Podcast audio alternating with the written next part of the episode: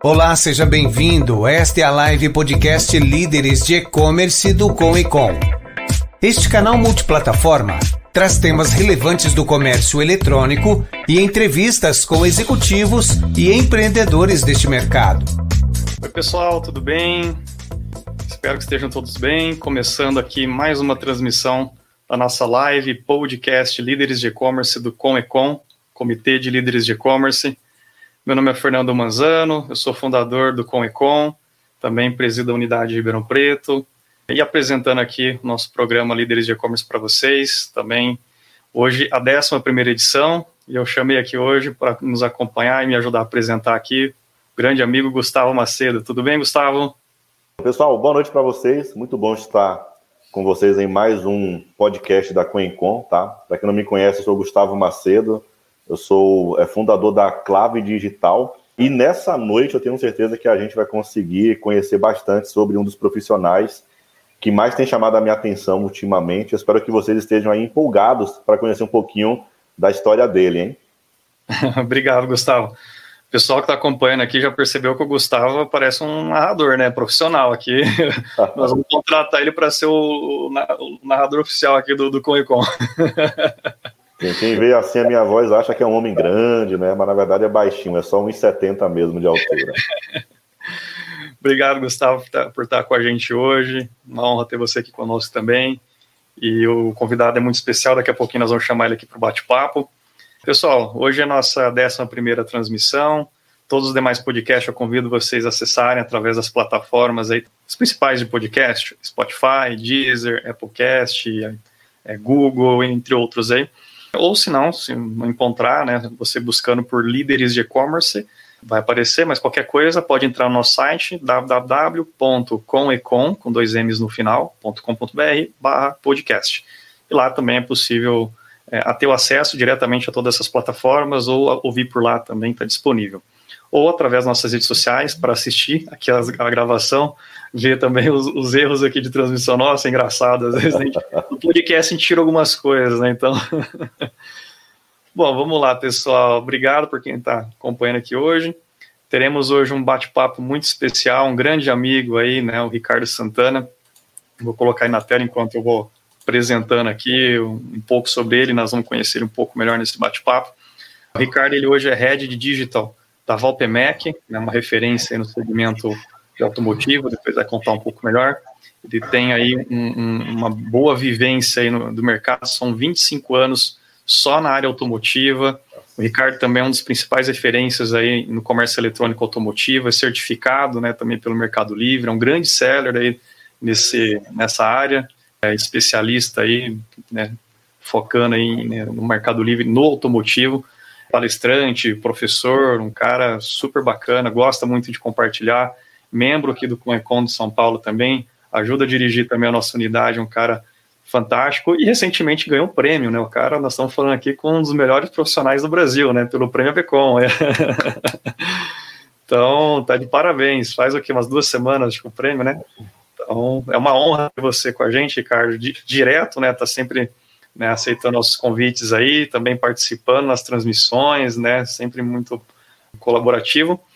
E é isso aí, Ricardo. Obrigado, cara. Bem-vindo aqui para nossa transmissão. Fernandão, pessoal, com o Econ, Gustavão, é uma honra estar aqui com vocês hoje, né? Cara, tenho um carinho especial por todos, pela Coecon, tudo, por todos os usuários do digital, né? Todos os vendedores, todos os gerentes de e-commerce. É, a gente tem, costuma dizer que a gente tem a veia do digital certo direta no coração. Né? Então, é, cara, é uma honra muito grande estar aqui compartilhando conteúdos e contando um pouquinho da história, uma trajetória aí que a gente juntos, né, vamos enxergar aí.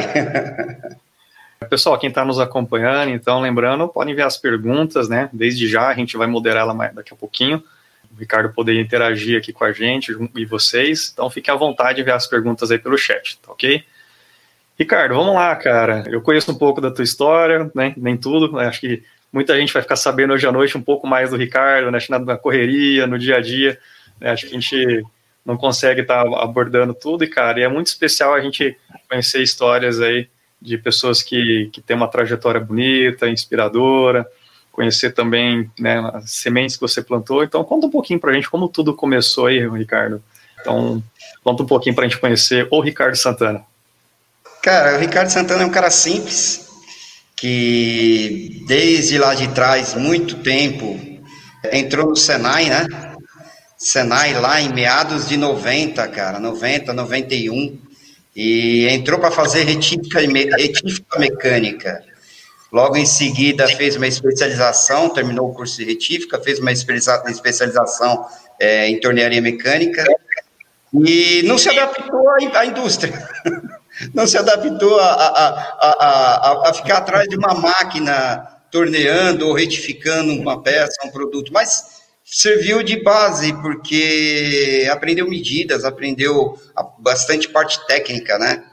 E de, mesmo com a formação, partiu para entrar. É, é, é, olha, olha só que interessante, né? A gente passa um filme agora na cabeça, porque eu saí do Senai e fui digitar, ser digitador em Nossa. 1993, digitar caixas de fruta no Ceasa, digitar quanto vendia de frutas no, no Ceasa, e, e, e, sabe?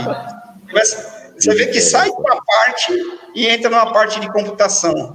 E ali também não me encaixei, cara. Não me encaixei. E aí sim eu me encaixo é, entrando numa oficina mecânica como aprendiz de mecânico isso em 94, 94, não, 94 eu acho, 93, não me lembro bem. E aí, cara, começou a, a trajetória. Aprendi a parte mecânica, aí fazendo um serviço bem executado num carro de um senhor, de um japonês, ele gostou do serviço, e ele me deu um cartão falou assim, cara, vem conhecer a nossa estrutura, você é um cara que trabalha bem, e eu preciso de gente assim. A Toyota estava entrando no Brasil, e era uma concessionária Toyota, e eu fui para essa concessionária, cheguei lá, visitei e assustei com a estrutura que os caras tinham.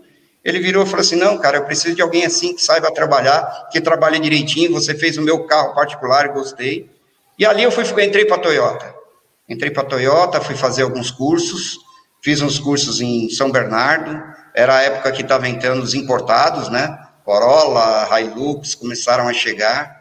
E ali eu me dei muito bem com aquilo e é, já tinha um pouquinho de conhecimento de digitalização, de é, computação. Fui convidado a ser consultor técnico para sair da parte mecânica, mesmo conhecendo e amando a mecânica. Virei consultor técnico e a gente começou ali a ter uma familiarização com a parte de produtos importados. Aquele mundo me fascinava, cara Antigamente era microfilme vender as peças. Eram umas fichinhas que você colocava num retroprojetor e você olhava a, a, a, o que tinha aquele, aquele mercado de carros. Cara, aquilo parece que você vai indo e vai enxergando. Logo, a concessionária adquiriu uma marca da linha, da linha Mercedes, e aí a gente foi tendo a, a linha Mercedes e linha BMW na mão para a gente aproveitar os carros que estavam chegando. E nisso, em 97, cara, eu fiquei alguns anos na, na, na rede. Em 97, 97, 98, eu decidi abrir um centro automotivo em Pinheiros. Abri esse centro automotivo e com a família, minha esposa também trabalhando comigo desde aquela época, desde então, namorados ainda, né? E a gente foi, foi, foi, foi, foi atender esse público, né? E começamos a enxergar as necessidades que faltavam. Cara, faltava muito produto naquela época.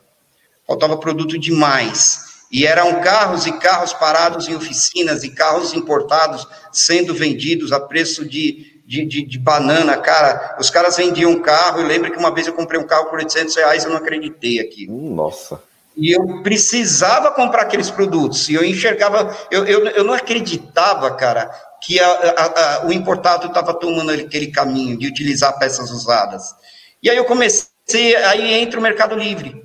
Em 2001, eu enxergando o Mercado Livre, comecei a procurar os produtos. Alguns caras começaram a impor, trazer algumas coisas do Paraguai. Cara, eu cheguei a pegar um ônibus num domingo à noite e fui para o Paraguai. Cheguei lá no Paraguai, comprei 40 correias dentadas de um Daihatsu Kuori e coloquei na mochila, cara. Aí eu fiz as contas e falei assim, cara, se eu pegar uma passagem de avião, hoje, segunda-feira, quando for três horas da tarde, eu estou em Pinheiros e estou entregando para algumas pessoas que estão desesperadas atrás dessas peças. Cara, dito e feito. Eu comprei a passagem de avião, cheguei em São Paulo, montei, é, isso na terça-feira, quer dizer, montei alguns carros e vendi alguns produtos. Eu falei assim, cara, mas muita gente quer esses produtos. Fiz o primeiro anúncio do Mercado Livre em 2002 para vender uma correia dentada. E aí você começa a enxergar oportunidades. As correias foram embora, aí vieram pastilhas de freio. De pastilhas de freio, o mercado paraguaio, você já falava assim, cara, eu preciso profissionalizar isso. E aí eu comecei a enxergar, pegava o Mercado Livre, sabia que estava lastrando. Aí eu sabia que eu tinha que colocar o Mercado Livre, é, CL, eu descobria o Mercado Livre do Chile.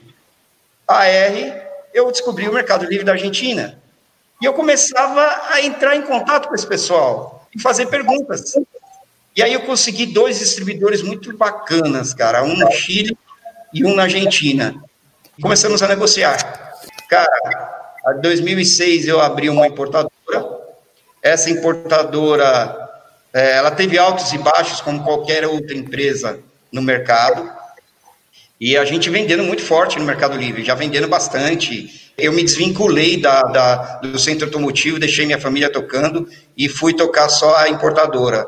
Na importadora com a alta do dólar, vai para Buenos Aires, traz mercadoria, importa via FedEx, Federal Express, invoice para lá, invoice para cá. Aquela loucura em 2005, 2006. Cara, 2011 a alta do dólar. Cara, passei de tudo que tinha que passar. O Mercado Livre mudando a todo instante. A todo instante tinha mudança na plataforma. Então você veio desde aquele tempo pegando todas essas mudanças. Quando chegou em 2013, é, nós tivemos uma pequena crise no Brasil. Dessa pequena crise, eu sofri muito, sofri bastante, e comecei a enxergar algumas grandes distribuidoras que pegaram esse filão de 2006 e fizeram importações com larga escala e aí eu comecei a chegar, os caras chegarem nos clientes meus. Aí eu falei assim, cara, não vai dar certo isso, porque o automotivo ele é gigantesco. Eu estou em São Paulo. Se eu tivesse no interior ou numa cidade mais afastada, era mais fácil de eu ter algum cliente fidelizado que compraria direto comigo. Mas eu, eu em São Paulo, a logística de motoboy é muito, sempre foi muito forte. E aí você começa a enxergar os grandes chegarem, cara. E isso em 2014. E eu tomei a decisão de encerrar as atividades. 2014, encerrei as atividades, encerrei até uma parte difícil da vida. Você vê, nós estamos em 2020, cara. 2015, janeiro de 2015, eu ingressava na Geral Parts como vendedor. 15 anos de, é, é, sabe, tanto tempo de estrada e aí eu tinha que me colocar, 17 anos fora do mercado de CLT, eu tinha que me colocar no mercado. E aí eu entrei como vendedor. Entrei como vendedor. A única pergunta que eu fiz na direção da empresa foi o seguinte: tem como crescer? Ele falou assim: tem, mostra seu potencial. Cara, em dois meses eu já estava vendendo muito, cara. Eu já estava vendendo muito, eu já estava fazendo sugestão de compra é, para a direção. E aí veio o convite para a gerência. Antes do convite para a gerência, eles falaram assim para mim, cara, a gente precisa digitalizar a empresa. Eu falei assim, opa, eu vendo no Mercado Livre desde 2001. Aí ele falou assim, cara, e vamos, só que a gente também vende, tem clientes nossos que compram, então tá, vamos criar um aplicativo. Cara, é, eu entrei na época na fábrica dos aplicativos. Eu desenvolvi um aplicativo que tinham todos os, todos os produtos. Esses produtos eles estavam online, é, esses produtos e estavam todos os vendedores da empresa. Bastava você clicar na foto do vendedor da empresa e você falava com o cara direto pelo, pelo WhatsApp. Cara, estamos falando de 2015. Olha isso, 2016, 2015. Naquela época o aplicativo já fazia isso. E aí explodiu, cara. Nós tivemos 145 mil acessos em um mês e meio. Isso chamou a atenção da direção. Aí falou assim, cara, é um caminho sem volta. Eu falei assim, é que vocês não viram a estrutura Mercado Livre e a estrutura site. E eu batendo sempre Mercado Livre. Aí a gente foi para uma das maiores, melhores plataformas. Nisso eu já era, já tinha me transformado gerente da gerente comercial da empresa, já cuidava de atacado, varejo e lojas físicas, né? E a gente começou a desenhar uma estrutura. E essa estrutura foi se desenhando ao longo do caminho. Entramos com o projeto Magento em 2016, juntamente com a JND, JN2, a empresa que eu carrego no coração aí, olha, vários profissionais fantásticos aí. E a gente conseguiu construir algo assim. Foram seis meses de trabalho, seis meses de desenvolvimento, finais e finais de semana trabalhando CEO, trabalhando estrutura. Cara, isso foi em novembro de 2016, março de 2017, 27 de março de 2017, nós colocamos o e-commerce no ar. A abril de 2017, a gente já estava transacionando 300 mil pessoas no site. Visitas. Cara, era fantástico, porque os caras abriram no nosso site nas autopeças. Nós fizemos uma, uma plataforma de catálogo digital que os, eh, pela medida do anel do motor, pela medida do pistão, eles localizavam o produto. Isso chamou muita atenção, porque era a única, a única plataforma que vendia dessa forma tecnicamente. A, outra, a única plataforma do, da época que vendia motor e, e, e fazia, e tinha um CEO muito bem feito. Todas as marcas de juntas sincronizadas com os códigos dos produtos indexando na Google. Cara, nós fizemos um serviço de HTML muito sen sensacional. Começamos a montar a equipe, é só que aquilo, como todo mundo fala, né? o site ele não convertia. Ele não, não tinha aquela conversão, ele tinha número de visitas, e, e mesmo assim depois você conseguia é, tracionar o público para finalizar a compra direto com um vendedor, num chat ou no WhatsApp, aquela época a gente usando Zendesk, e a coisa começou a acontecer. Começou a acontecer até que alguns concorrentes começam a vir atrás.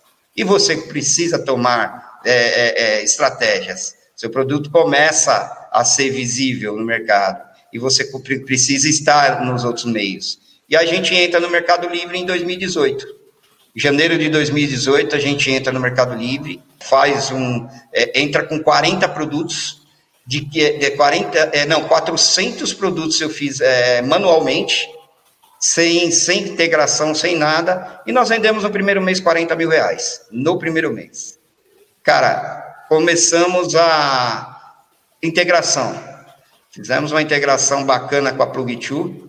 Essa integração começou a acontecer e subimos lá 15 mil itens Desses 15 mil itens veio acompanhando, aí sim o site começa a performar, as coisas começam a acontecer, o volume começa a chegar, começamos a contratar pessoas.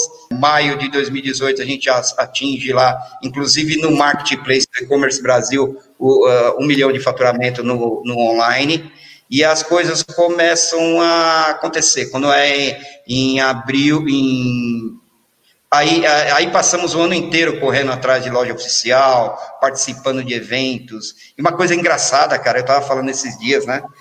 E-commerce Brasil, cara. Quando começou tudo, em 2016, eu tinha até fotos.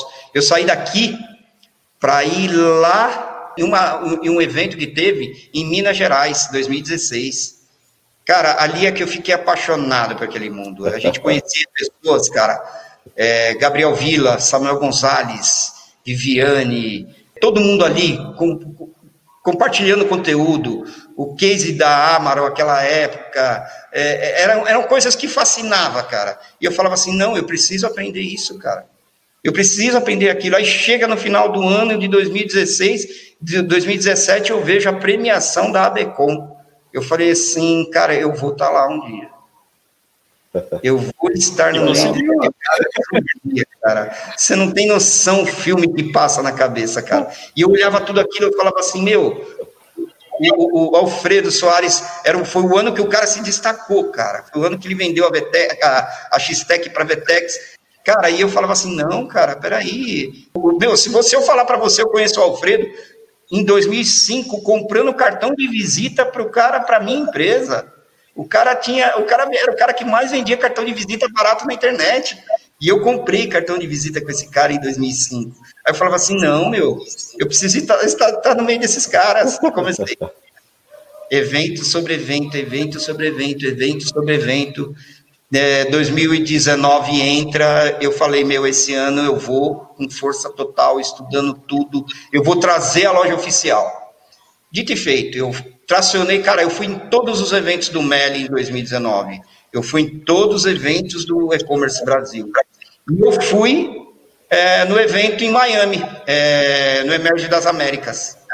Cara, eu fui para esse evento, é, só que eu, eu, eu, fui, eu fui assim, é, eu falei, eu preciso conhecer algo a mais.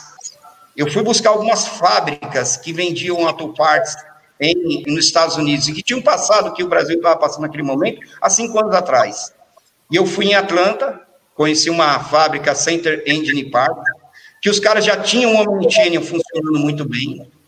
E aí eu comprei produtos que eu retirei em Miami, só para você ter ideia. Era, era coisa surreal, cara. Você enxergava algumas coisas ali, era, era fantástico. E eu, eu, eu coloquei no, nesse meio um curso de inteligência de mercado, curso de BI. E eu passei o sábado, eu, eu cheguei, fiquei dois dias em Atlanta, e sábado e domingo eu fiz esse curso de inteligência de mercado na web, website, na faculdade de Miami-Dade cara, uns profissionais fantásticos e tinha muita gente no Mercado Livre. Cara, conteúdo assim fantástico. O evento era pra, patrocinado pela Credit Car e ela patrocinado também pela Tesla. Tinha também ah, o pessoal da SAP, o Mark Grotto, o presidente falando, e o pessoal da Xterra falando de é, cibersegurança. Essa semana eu pude entender o quanto é importante de cibersegurança. E aí eu vim embora, cara. Lá eu, lá eu encontrei muita gente do Mercado Livre e eu questionava, cara, por que, que uma fábrica é tão difícil chegar até vocês e se tornar loja oficial? E aí a gente teve um contato legal, bateu um papo. Quando eu cheguei no Brasil, é, a, a, Geral Parts conseguiu a loja oficial uma semana depois. Nós começamos a estourar faturamento, crescer faturamento, 200, 300 pacotes por dia. A coisa começou a acontecer, começou a ter volumetria de pedido, e eu comecei a testar formas de envio, cara. Formas de envio, comecei a testar titularização, comecei a testar contas, comecei a testar é, ser concorrente de mim mesmo no Mercado Livre, e as coisas começaram a dar certo. Volumetria de pedidos aumentando, Chegou em novembro, a gente atingiu uma meta histórica de pedidos, de 1.300 pedidos. E aí eu tive que travar a operação. Olha só, vendendo muito. Aconteceu de eu atender um telefone, o cliente falou assim para mim, Ricardo, eu comprei um anel, recebi uma junta. Aí o outro cliente me liga, Ricardo, eu comprei um, uma junta e recebi um pistão. E aí eu falei assim, cara, tem erro e eu preciso corrigir, não pode continuar desse jeito, cara eu explodi 50% do preço dos produtos. E, e, aí, quando eu fiz isso, eu achei que ia parar de vender. Falei assim, bom, agora eu freio a operação. Meu amigo, parou nada. É um gênio. É, parou nada, parou nada. Vender e aquilo começou a sair com mais margem de lucratividade. Eu falei assim, não é preço, cara. Não é preço, é ranqueamento, é posicionamento, é atendimento, isso, aquilo, aí põe gente para atender, põe, é, é, muda a estrutura, muda a integração, que é uma coisa que tem que ter para quem trabalha dentro de marketplace, e as coisas começaram a acontecer. E começou, começou a sair volume de pedidos, e aí a gente começou a enxergar que não era preço que a, o preço era um detalhe de você se aproximar do cliente, mas a sua entrega e o seu, a sua relevância era o, o fator principal. E aí aconteceu, foi indo, o movimento foi acontecendo. Entramos em 2020 com a volumetria de pedido alta. Ali eu já comecei a ter contatos com algumas empresas. A gente começou a participar. Entro no Com Econ, putz, um, fantástico isso, cara. E a gente participa do, da, do primeiro programa que vai ao ar é, do e-commerce, com o Igor, do e-commerce varejo, é, mostrando a operação Federal Parts na Band. Logo em seguida, a gente grava um piloto com a Viviane no E-Commerce Brasil e as coisas começam a acontecer, começam a fluir. E aí você começa a ter mais tempo para você pensar em estratégia. Porque eu vejo muitas pessoas naquela loucura, sabe, Fernando? De Ah, pedido, pedido, pedido, volumetria, volumetria, volumetria. Pô, peraí, calma. Pensa direitinho. Será que é importante você ter mil pedidos? Ou será que é importante você ter dez pedidos muito bem entregues? Uma estrutura muito bem feita. Então a gente começa a pensar dessa forma, começa a agir dessa forma, e aí entramos em 2020, aí em, logo chega uma pandemia, e essa pandemia ela assusta muitas, muitas empresas. No meio dessa pandemia eu já tive, tive uma proposta de emprego que já vinha se concretizando durante um tempo, que era assumir o grupo Valpemec, e aí entrego a, a Geral Parts numa, numa, numa trajetória bacana, uma família fantástica, uma empresa que me deu a oportunidade de tocar o digital, e ingresso nessa outra empresa, a Valpemec. A Valpemec, cara, é uma empresa tão igual a Geral Parts, um projeto audacioso com 80 fábricas automotivas, pega uma equipe, a gente monta, começa a montar uma equipe, traciona vendas e começa a trazer volumetria de pedidos. No meio da pandemia, a gente começa a colocar estratégias para vender. E é, e, e é dito e feito, cara, quando você tem um projeto e você tem dedicação e você tem um propósito, as coisas começam a acontecer. Em três meses de operação, vem a loja oficial.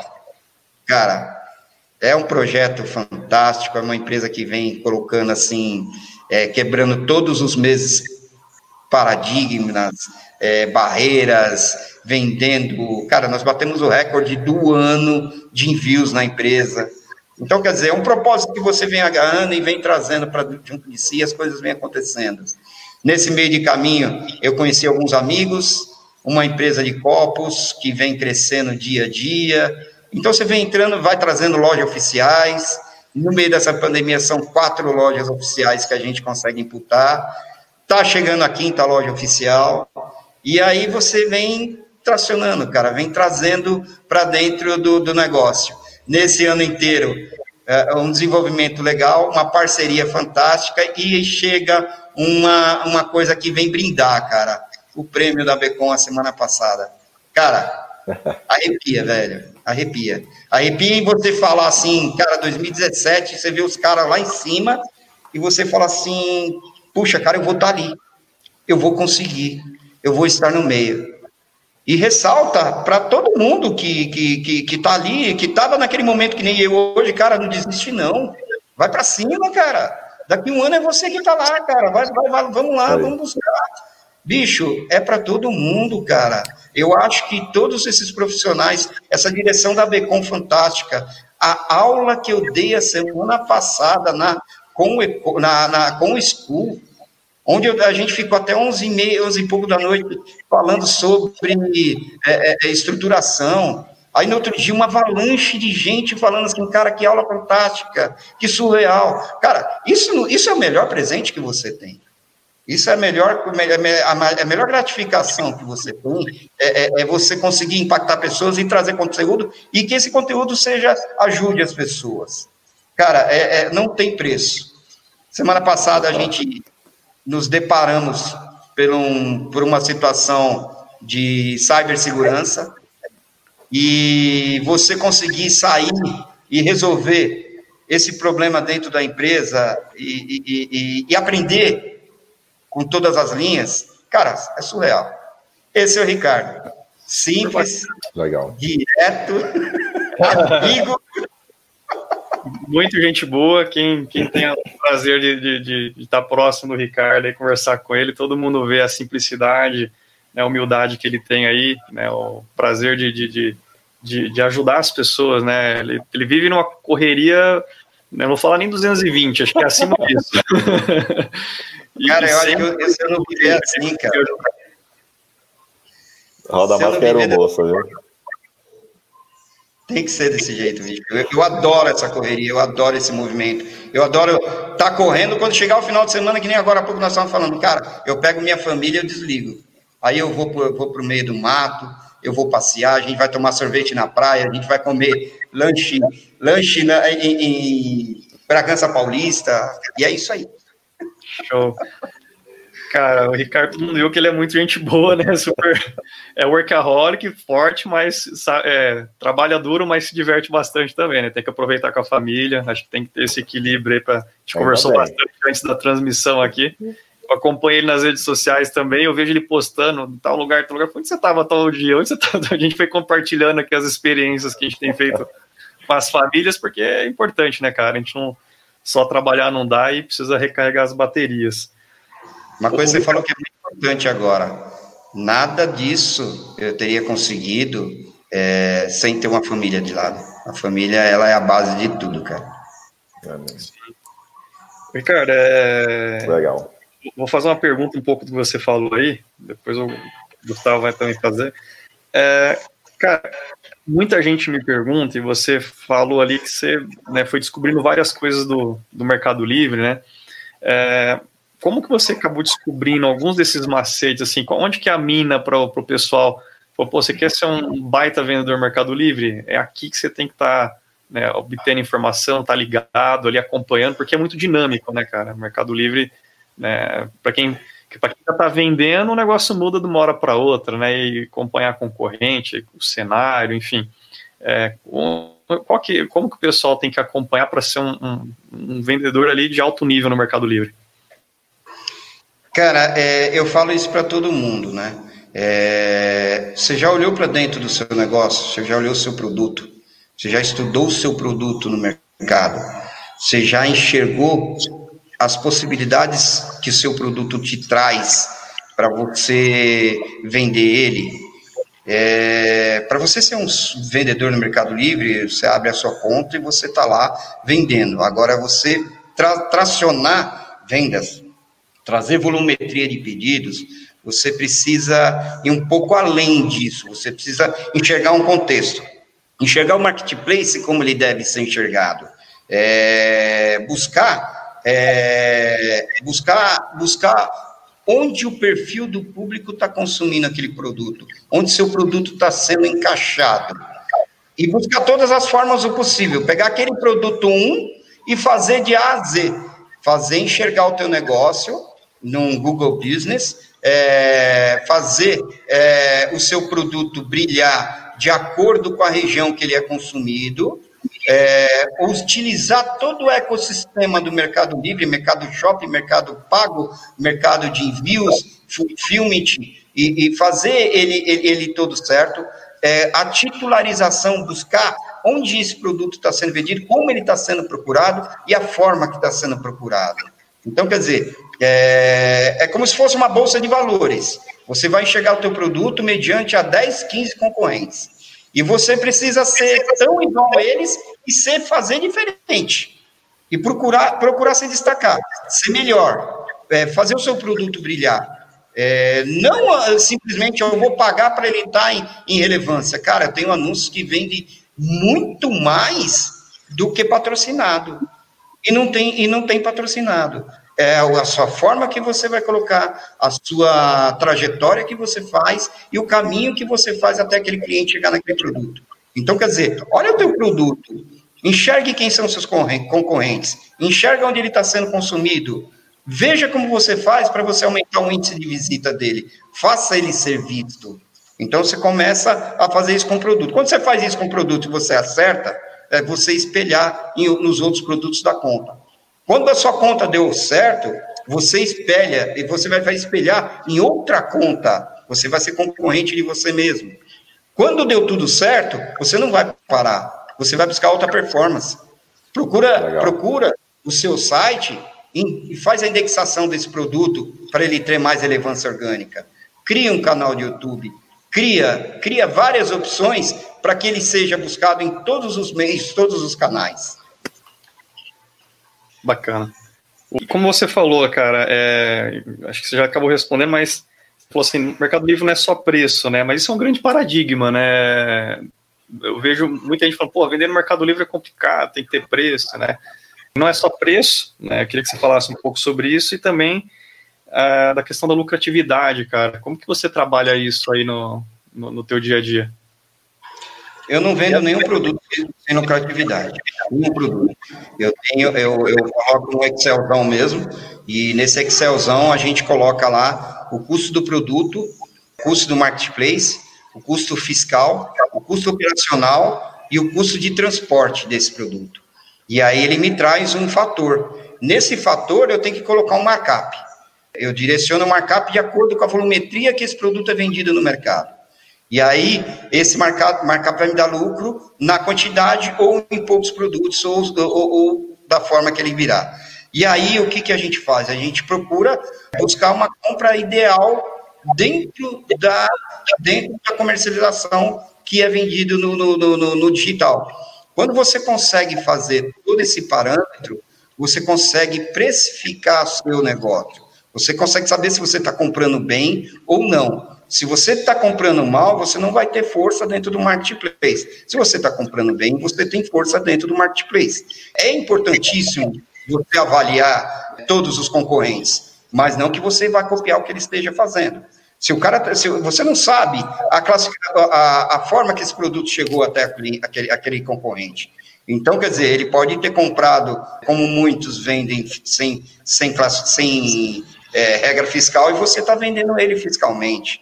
E aí você vai saber se você vai brigar com um produto por tráfego ou se você vai brigar ele por precificação. Então, quer dizer, a precificação ela te traz vários parâmetros para você vender. Agora, é, é, é uma coisa, é, essa, esse fato de precificação é uma coisa que você tem que prestar muita atenção. Porque, veja bem, o Fernando está em Ribeirão Preto e ele quer comprar um cartucho da impressora dele, da é, o 649A. E ele não quer ir no mercado por causa do, do Covid. E aí ele, ele quer um produto que ele está sendo entregue mais rápido. E ele achou esse produto 15, 20 reais de precificação diferente. Só que ele enxerga que um está no fulfillment. Ou um está no mercado de envios, eh, mercado de envios que entrega Sunday no mesmo dia. Então, quer dizer, eu estou precisando do cartucho agora. Se eu comprar na precificação, eu não sei se ele vai chegar em dois, três dias. Então, quer dizer, é você atender a demanda do cliente na sua necessidade. Então, quer dizer, eu já comprei produto que é 15 reais mais caro, mas eu recebi o produto no dia. Ou ele está no fulfillment e eu, eu, eu recebi esse produto. Ou esse produto chegou perto de mim, ele chegou de, é, é, é comigo numa facilidade. Existem algumas estratégias que você faz. Esse produto está dentro de um mercado shop. Esse mercado shop, o pixel dele está integrado dentro de um Facebook Ads. Desse Facebook Ads, ele apareceu do nada dentro do meu Instagram. 11 horas, 10 horas da noite, que é a hora que eu estou ali no Instagram, olhando as coisas. Puta, olha o produto que eu estou precisando aqui, ó. Daí isso aqui, eu clico, aí eu acho o cliente, é a oportunidade que você gera desse produto para que ele seja visto. Então, quer dizer, eu Legal. digo muito, eu não brigo com precificação. Eu vou colocar uma pimenta na pergunta, puxando uma pergunta aqui do, do Mercadão da Pesca, aqui, membro aqui de Ribeirão. Enquanto o Mercado Livre permitir a emissão de nota fiscal de qualquer valor, será difícil competir com concorrentes que emitem com 10 ou 50% do valor de venda aí. O que, que você pode dizer para ele aqui? Como é que faz, Ricardo? Cara, isso aí está acabando. Isso aí está acabando, porque eu lembro de uma reunião ano passado no Meli, que o próprio Stanley Tolda falou, falou da seguinte forma assim, viu, pessoal, vocês tomem cuidado com o que está fazendo, porque a plataforma ela pode aceitar até um certo período tudo, é, não, não, pense que a gente não está enxergando o que está acontecendo, a gente está tá enxergando. Só que a classificação fiscal e a regra fiscal, ela está vindo para todo mundo. Se a Receita Federal bater aqui na porta do Mercado Livre procurando é, aquela empresa que vende X, eles vão entregar os dados e, e, e, fiscalmente você vai receber algumas visitas. Ele falou isso em, em agosto do ano passado. Quando foi em abril desse ano, a Receita Federal bateu em um monte de porta por aí, bloqueando mercadorias, fechando empresas e tudo mais. Então, quer dizer, eu falo para ele o seguinte: esse, essa situação ela vai acabar, porque nem, não tem mágica para o cara vender um produto metade da nota fiscal e pagar um imposto lá embaixo, e, e, e, e não existe isso, é errado.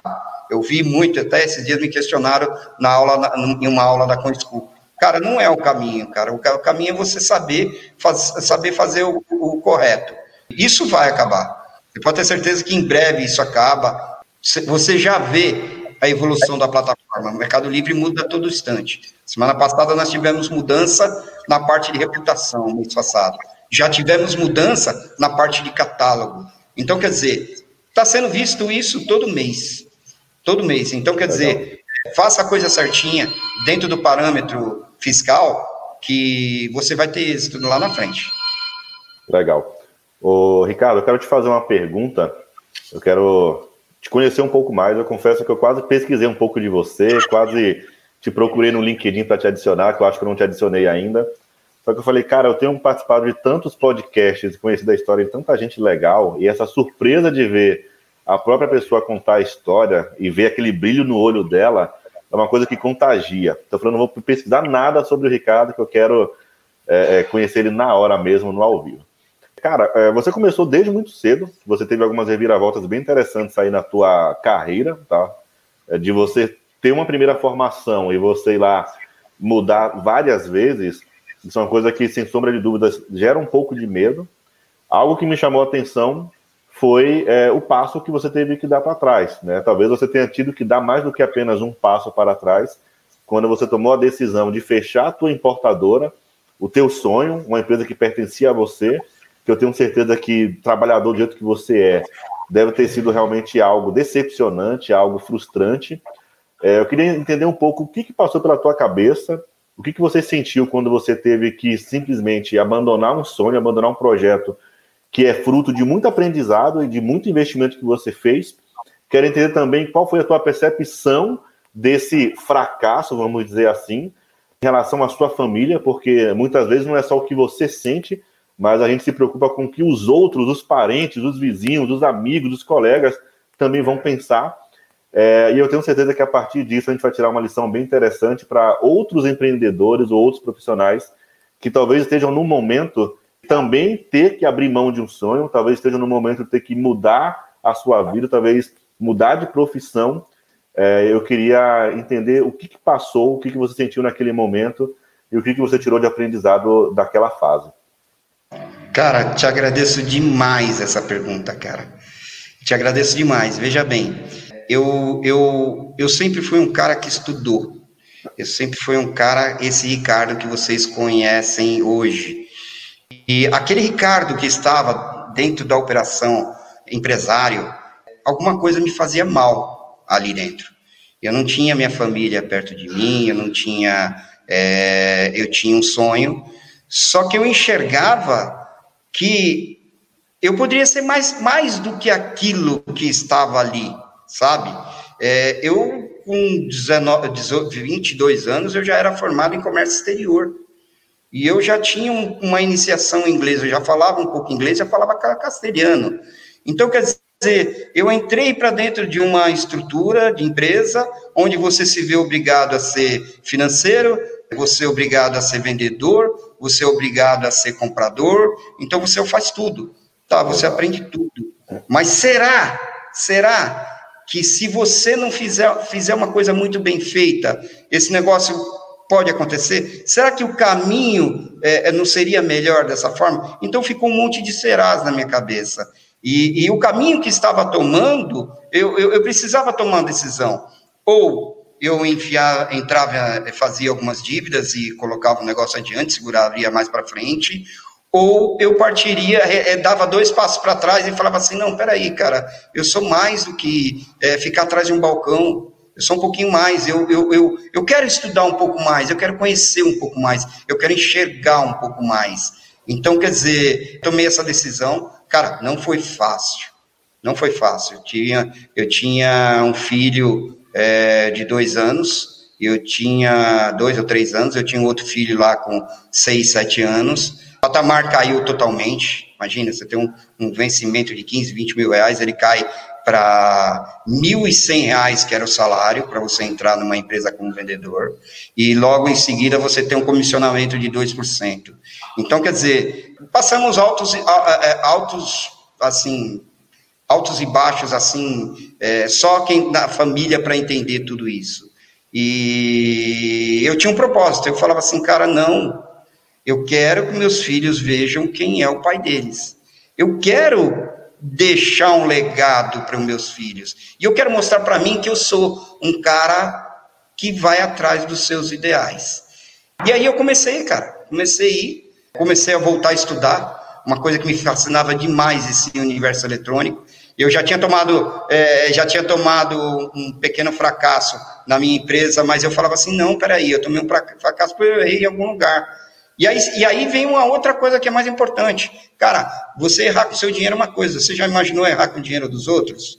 E aí você começa a ser mais exigente de você mesmo. Você começa a falar assim: não, se isso aqui está acontecendo, cara, eu preciso ser profissional nisso aqui agora. Agora eu não tenho como errar. E aí você começa a buscar a perfeição. E aí você começa a pensar mais, avaliar mais, enxergar mais, buscar mais situações, começa a estudar mais. Participei de inúmeros workshops. Cara, era cada final de semana, cada sexta-feira, era evento sobre eventos, e você vinha adquirindo conteúdo, ia chegando próximo do que você queria. Então, Legal. quer dizer, é, eu vejo hoje, cara, eu tive nos Estados Unidos, eu tive em Nova York, eu falo assim, cara, será que se eu tivesse com a minha empresa poderia ter chegado? Poderia. Mas eu foi, foi um, uma, um passo atrás que eu falei assim, não, eu quero isso, eu quero um propósito. E eu vou ter um propósito na minha cabeça e eu segui esse propósito. Legal, muito bom, viu? Parabéns. Obrigado, viu? Obrigado. Que bacana, né, esse alinhamento de propósito, né, o quanto que a família foi motivadora, né, para nortear, né, as suas decisões, né, não são decisões fáceis, né, acho que cada um tem uma história e com certeza a gente passa por momentos que a gente tem que tomar uma decisão que, que é muito difícil, mas eu acho que a, a, tua melhor decisão foi esse, essa, é, esse norte que a família te dá, né? Assim, você tem esse propósito, você tem esse alinhamento, né? O que você queria, de estar próximo deles, então, decisão de deixar de, de empreender né, por N motivos, mas também fala, pô, mas eu preciso estar mais próximo da família, né? Sabe que né, tanto sendo empreendedor ou, ou, ou intraempreendendo numa empresa, né, um colaborador, é, é, muito difícil, né? A gente tem suas particularidades, a gente fala, tem gente que tá no, né, trabalhando para alguém e reclama e fala, quero ter uma própria empresa porque aí eu vou trabalhar menos. E às vezes é uma ilusão, né, cara? Você trabalha muito mais, você tem garantia, né? É, é uma decisão muito difícil e, e, cara, que bacana. Acho que o que você compartilhou, é, acho que vai, é, acho que é muito importante né, nortear as nossas decisões no, no dia a dia, né? Da, do, corporativo, da, do lado profissional. Cara, e não é, não, e tipo assim, não é que deu errado para mim que vai dar errado para outra pessoa. Não. Tem amigos meus hoje, por exemplo, eu conheço o dono da Z Acessórios. Eu conheço o dono da antiga Dakota, que é a Connect Parts. Tenho amizade, a gente troca figurinha até hoje, a gente conversa até hoje. Então, quer dizer, você vê que tem, tem situações que dão certo para uns e situações que dão certo para outros. Cara, eu escolhi a minha e eu falei assim: não, eu vou ser o, melhor, eu vou ser o melhor, eu, eu vou procurar ser o melhor no que eu estou fazendo. Então eu vou procurar o digital. Eu gosto do digital, eu vou me dedicar para o digital. E eu vou me dedicar para ser o melhor. Eu vou buscar a, a, aquele propósito. Não para ser o melhor, para fazer o melhor. Entendeu? A gente Bom. busca ser o melhor. Não para ser o melhor, para fazer o melhor. E a todo dia você vai buscando mais. Show. É, sua dedicação e todo esse alinhamento foi é, é aquele negócio, dar um passo para trás para dar dois para frente depois, né? E hoje, com certeza, né, pessoalmente, com um propósito de vida e de, de profissional também, você está muito melhor que antes também. E o prêmio veio reconhecer isso, né? O grande profissional que você é, né? Toda a dedicação, tudo que você plantou aí. Eu vou puxar uma pergunta aqui do Marcos Martini aqui também, que ontem a gente teve o prazer de conversar com o Marcos aqui também na, na atividade exclusiva para membros do CoinCom. É, bem legal. Obrigado, Marcos, pela pergunta. Ó, ele está te mandando aqui, eh, Ricardo. Ó. Na sua visão, loja própria ou marketplace? Qual o melhor caminho para o crescimento de uma operação de e-commerce a curto, médio e longo prazo? Cara, eu falo da seguinte situação. É, loja própria, é, você precisa avaliar bastante. Ela te toma um, um, um trabalho é, muito forte e não existe curto prazo, cara. Existe um trabalho muito bem feito que você consegue ter, ter alguns resultados. O, o que eu te digo é o seguinte: você se inicializa-se em um marketplace, rentabiliza o seu negócio, cria corpo para o seu negócio para você trazer uma, um e-commerce. Só que esse e-commerce você vai ter que fazer uma conta gigantesca, você vai ter que avaliar inúmeras plataformas, porque hoje a plataforma ela pode atender o seu negócio que ele está hoje em um patamar. Amanhã ele pode tomar um corpo maior e você vai precisar de uma plataforma muito mais forte. Então, quer dizer, você precisa avaliar seu, a, a, o seu negócio, você precisa avaliar ele em médio e longo prazo. Porque hoje você vai precisar de uma funcionalidade dentro de uma plataforma de e-commerce que ela te, é, é, ela te satisfaz. Amanhã você vai querer dar uma escala maior e você vai precisar de uma outra funcionalidade dentro dessa plataforma. Só que para você conseguir tudo isso, cara, o marketplace é um caminho que te abre portas. O marketplace é um caminho que ele vai te rentabilizar. É óbvio que você não pode ficar na mão de marketplace de nenhum marketplace. Você precisa tra eh, trabalhar inúmeras situações para você trazer. O marketplace você consegue tracionar público para dentro da sua loja física e também tracionar público para dentro da sua loja da sua loja virtual. Então o que, que você, você precisa fazer? Cara, traciona bem o marketplace, rentabiliza, olha para dentro do seu negócio, a dor do seu negócio, projeta esse negócio daqui a um ano, enxerga quais as funcionalidades, qual o seu propósito de venda. Eu vejo muita empresa aí falando assim, cara, eu quero vender Brasil e eu quero ter uma estrutura de negócio fiscal. É, então, eu quero ter um e-commerce a cada estado, com uma filial em cada estado. Então, quer dizer, será que tem alguma plataforma hoje que ela calcula a parte fiscal e ela me dá um multilojas que ela me traz essa situação. Então, quer dizer, você tem que começar a enxergar teu negócio lá na frente, enxergar mais adiante e estruturar e trazer para dentro do seu negócio. Avaliar muito, avaliar bastante, porque uma decisão, por exemplo, qualquer plataforma que a gente está falando hoje, nós estamos falando de uma agente enterprise de 54 mil dólares e nós estamos falando de um de uma Vetex de 60 mil com mais profissionais, com mais agência, que vai te dar 100 mil reais. Então, quer dizer, você é, são números elevados para investimento durante um ano.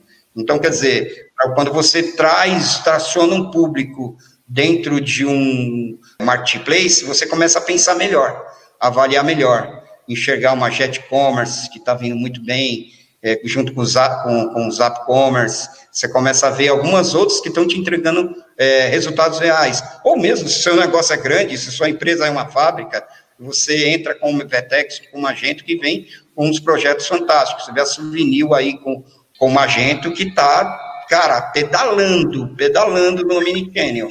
Então, quer dizer, é, você tem que avaliar muito bem esse negócio. Eu começaria tracionando com o Marketplace para escalar o meu negócio no digital. É, essa era a outra, mas tem uma aqui que acho que dá para responder numa tweetada, por conta aqui até do tempo, Ricardo, do Renan Martins, você conhece ele também, membro do Conhecon aqui, da Sermi Autopress, teu fã, assim como todos nós, todos somos seus fãs. Né? Ele colocou aqui, ó, mas o, o, lance aí de você ter várias lojas, né, no Mercado Livre, né, para virar seu próprio concorrente, aquilo que você estava falando, isso ainda é aceito no Mercado Livre? Pois sai tudo do mesmo endereço e tal, como fica tudo isso? Cara, você tem que ter várias filiais, né? Cada conta tem que ser um CNPJ. É, é, aceito, você aceita, você pode inclusive chamar um assessor e colocar todos os CNPJs de é, no mesmo assessor para ele enxergar. O que eu te falo de você colocar várias lojas é a seguinte situação: você tracionar públicos diferentes. Por exemplo, o nosso caso que nós temos lá, Autoparts, Renanzinho tem Autoparts lá. Um abração, viu, Renan? E, e o que, que acontece? Você tem ali marcas. Cara, quando você tem algumas marcas, você tem, tem clientes seus que ele vai comprar produtos Mali, metal leve. E tem clientes que ele vai comprar produtos Tacal, importado. Então, quer dizer, o que, que você tem que criar de tudo isso?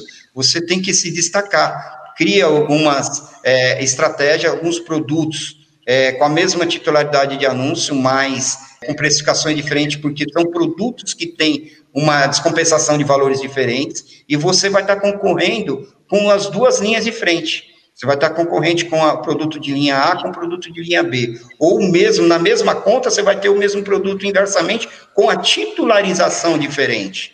E aí você vai se destacar em qualquer busca de palavra-chave que ele vai fazer. É uma estratégia de títulos que a gente chama, né? E aí você vai mais além, você vai, pega uma landing page de uma fábrica, por exemplo, que você tem aí uma parceria muito forte, cria a landing page com o nome dessa fábrica, traço o nome da sua empresa.com.br, cria essa landing page, pega os títulos dos seus anúncios e coloca dentro da loja virtual dessa landing page. E aí começa a indexar na busca, você começa a potencializar as suas buscas dentro do marketplace. Então você começa a ser um pouco mais estratégico. Então, quer dizer, todas as contas, elas têm que tracionar dessa forma, tá? Você tem que ser estratégico. Não é simplesmente você pegar um produto que tem uma conta, jogar numa outra e você... Eh, você pode até ser dessa forma, mas, tecnicamente, você vai jogar seus produtos para baixo, é, os produtos concorrentes para baixo. Mas eles, você tem que pensar que eles também podem ser mais estratégicos que você. E aí você tem que pensar em relevância criar relevância. E como é que eu crio relevância hoje? Em visitas. Como é que eu crio visitas hoje? Como eu sou achado? Como é que eu crio impressões? Então, você tem que começar a fazer um monte de perguntas e cercar. E aí você começa a ter um, um resultado legal. Show, Ricardo. Muito bom. Muito bacana. Vamos caminhar para a sabatina aqui, já estamos com um tempo bom de transmissão. Ricardo, você tem aí algum mentor, alguma pessoa que também te inspira a, a ser esse Ricardo de hoje aí? Cara, um mentor que eu tenho aí, eu gosto muito do cara, bicho, e eu, eu tenho um carinho especial por ele, é o Marucho. Marucho é um cara que traz um conteúdo pra gente aí, fantástico, e é, na realidade não é só um mentor, né? É um cara do digital que te traz tantas informações aí que é, você aprende a todos os dias. E, e, e, não, e, não, só ele, né? Você vê o Samuel Gonzalez, cara conteúdo que esse cara todo dia, toda sexta-feira assistindo o F5. Viviane, cara, cara, que mulher fantástica. Então, quer dizer, o carinho que eu tenho pelo e-commerce Brasil, eu digo que é uma escola do e-commerce e, e, devo muito a eles. Posso fazer uma pergunta? Claro, todas. Legal. Você já citou aí alguns mega profissionais, né? É, que a gente consegue encontrar conteúdo deles nos seus portais, no YouTube. Mas além desses profissionais, desses players que você já segue? É, quais são as outras fontes de, de conteúdo que você busca conhecimento? Se é algum curso, se é só no Brasil, se é fora do Brasil? Detalhe um pouco mais para a gente é, tentar seguir aí alguns passos teus e tentar aprender tudo isso que você aprendeu também. Cara, eu, eu, eu sou um cara que eu estou sempre antenado, né? E aí, qualquer movimentação que você vê aqui no Brasil, você enxerga fora também. E aí a gente começa a enxergar um pouco do que tem na Europa, né? Cara, eu sou um cara que antenado nas mudanças que tem no eBay. Eu sou um cara que fica antenado nas mudanças que tem no Alibaba, na Amazon. Estou me certificando agora na Amazon como certifico. Na verdade, já saiu a certificação minha da Amazon Europa. Então, você começa a, a buscar conteúdo é, é, no contexto digital todo, né? Você ver a movimentação do, do, do mercado em si. Você segue algumas pessoas que, que, que trazem conteúdo, Estelo toda, cara, sensacional o, o, as coisas. Quando ele entra para falar, você vai que pode ter certeza que são conteúdos reais. E há algumas pessoas que é, é, tracionam conteúdos bacana, sabe? É, nesse meio do caminho me trouxeram é, Juan Vista da, da, da, da Argentina, que é um cara fantástico no Mercado Livre. O Mark Grotton, que é da SAP, que eu peguei uma, a gente conversa às vezes, o cara é vice-presidente, mas o cara atende, cara. Então, quer dizer, se você tem a oportunidade é, de poder estar em um, em um, evento e criar relacionamento com as pessoas, eu acho que é o Entendi. grande pilão do negócio. Cara, é, estar próximo das pessoas, criar um relacionamento e você discutir de abertamente, você vai aprender seus pontos falhos e vai aprender com que eles estão é, é, de, é, compartilhando de conteúdos. Isso é muito importante. Legal. É, uma vez uma pessoa me disse, né, que ir em muito evento, ir em muito congresso não agregava muito na opinião dela, mas você trouxe uma opinião totalmente oposto, né? Você é o cara fanboy de congresso, fanboy de vários eventos, tanto no presencial quanto no online. E você acabou de falar da importância de se fazer network, né? De estar é, com esse relacionamento com essas pessoas, esses profissionais, que com certeza é dentro de um evento desse é onde mais tem a concentração de profissionais é, é, nesses congressos e nesses eventos.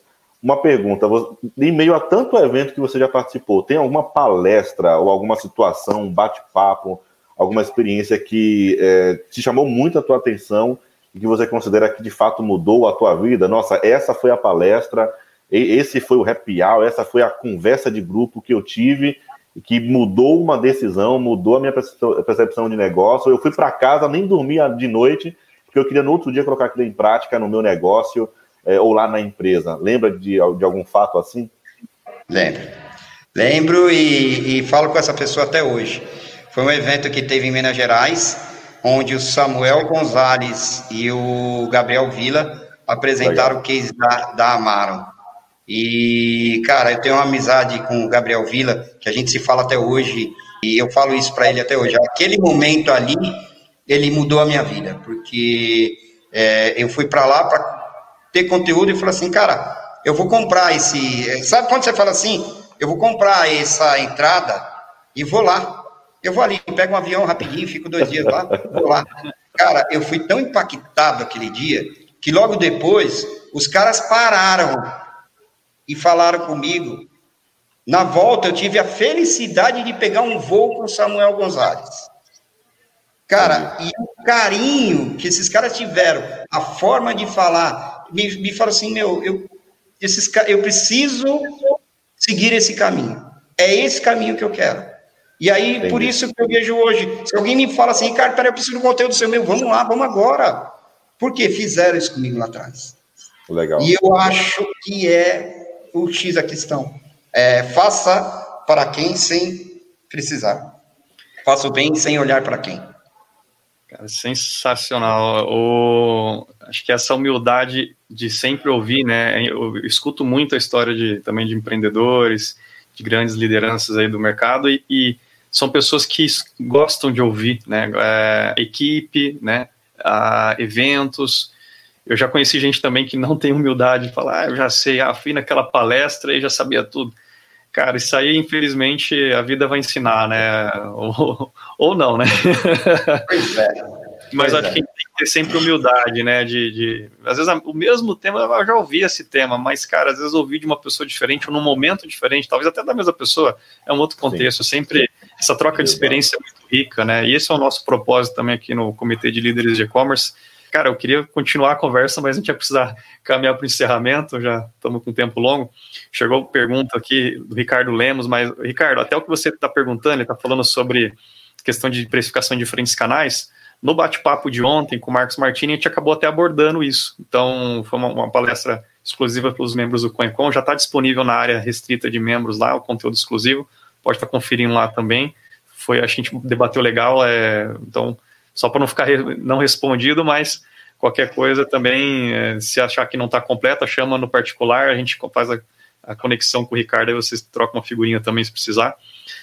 E, e, cara, teve muitos comentários legais aqui, ó, Luiz Felipe Enes elogiando, né, nosso membro também, um grande abraço, o Rafael Bastos também, do Rio Preto, também nosso presidente de Rio Preto, tem uma galera aqui, ó, o Renan, que já falou, uma galera, Janderson Moreira, Lucas Zavé, Zavate de Santana, você conhece? Meu filho, velho. Eu imaginei que fosse isso, hein? Meu Eu filho, velho. Ele mandou um monte de emojis aqui, ó. Acho que tá. Olha que legal, cara. Eu tava imaginando. Meu filho, é, é família, cara. Minha mulher e meus dois filhos. A família tá engajada. No...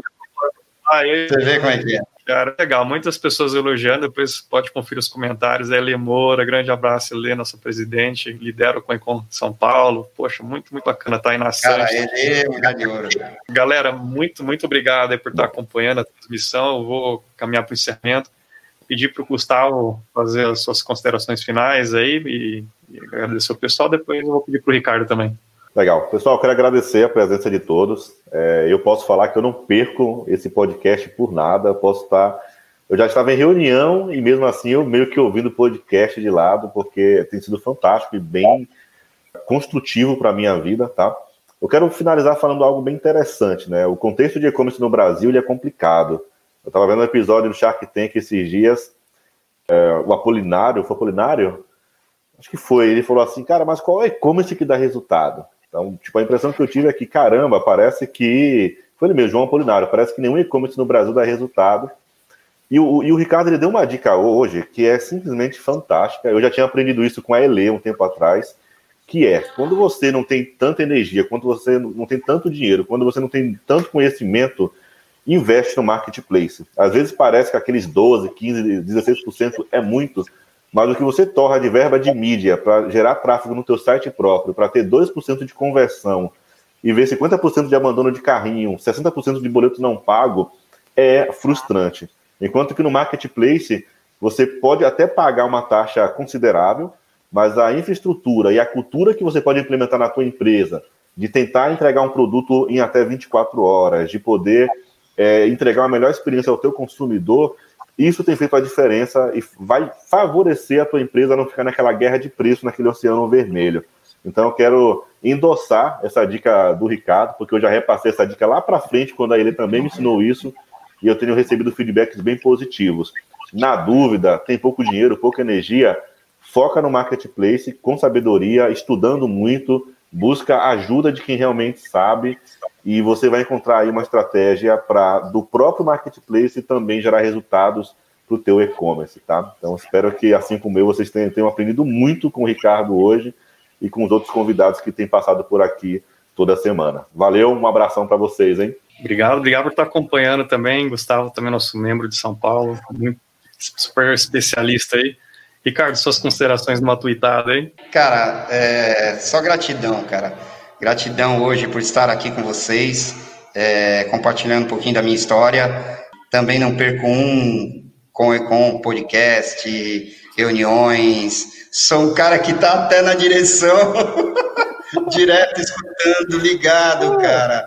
E aprendendo todo dia. Ninguém sabe, ninguém sabe de tudo desse universo. A todo dia esse universo muda. E, e, cara, não desanima nunca, não. Vai para cima do negócio, é, cria estrutura, que nem o Gustavo falou aí agora. É, tá com pouca grana, precisa entrar no. Vai pro digital correndo, cara. Você, precisa, você tem uma prateleira digital ali, ó, gigantesca. São ali, dependendo da categoria, são milhões que são transacionados ali. Então, quer dizer, cara, vai para cima, dispõe seu negócio no digital, entra no marketplace, é, rentabiliza avalia, avalia se é necessário você ter uma loja, é, é, um e-commerce robusto. Cria, vai, vai brincando, entra numa plataforma aí, numa loja integrada, vai desenhando você mesmo, aprende a, a, a, a esse universo e vai criando estratégias, que as coisas vão dar, vão dar super certo. Deixar um abraço a todo mundo, cara, gratidão por todos vocês aí, um carinho enorme para todo mundo, Elê, pessoal do comitê, é, Rafa Bastos, cara, é, é, se eu ficar aqui, eu vou falar até amanhã o nome de um monte de gente aí. E, e cara, muito feliz mesmo. Cara, só gratidão, só gratidão. E, e nós somos com Econ com os melhores. Ricardo, muito obrigado, cara. Obrigado por fazer parte também do grupo com a gente.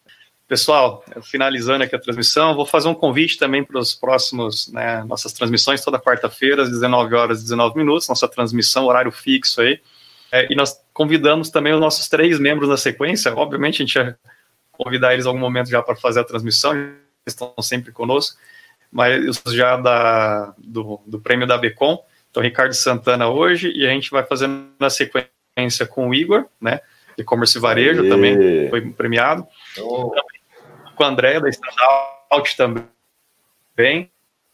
Nas duas semanas nós teremos aí os demais premiados todos os membros do ConEcon também, ficamos muito felizes aí por vocês também tá, né, estarem bem representando em nosso mercado é, e ajudando né, a contribuir, desenvolver e compartilhando aqui com todos um conteúdo de alto nível. Acho que hoje foi mais um para a gente inspirar. Pessoal, muito obrigado por acompanhar. Confira depois nossos outros demais podcasts, estão disponíveis né, já nas plataformas. Acompanhe nossas transmissões e convido, porque ainda não faz parte do ConEcon, né, entra no nosso site lá, www.comecom, com dois M's no final, .com.br, né, e né, dá uma olhada do que tudo que a gente tem feito também, um grupo super bacana, um grupo de alto nível. E como diz a Vivi, o Ricardo falou aqui da Vivi do E-Commerce Brasil, várias pessoas, é no meio dos bons que a gente fica melhor, né? Ela fala, só que ela vai, é no meio dos bons que a gente fica melhor, né? Realmente, realmente. É isso, pessoal. Turma, muito obrigado. Grande abraço a todos aí, Ricardo, Gustavo, todos nos acompanharam. Valeu, pessoal. Até a próxima. Valeu, pessoal. Obrigado, hein? Gratidão.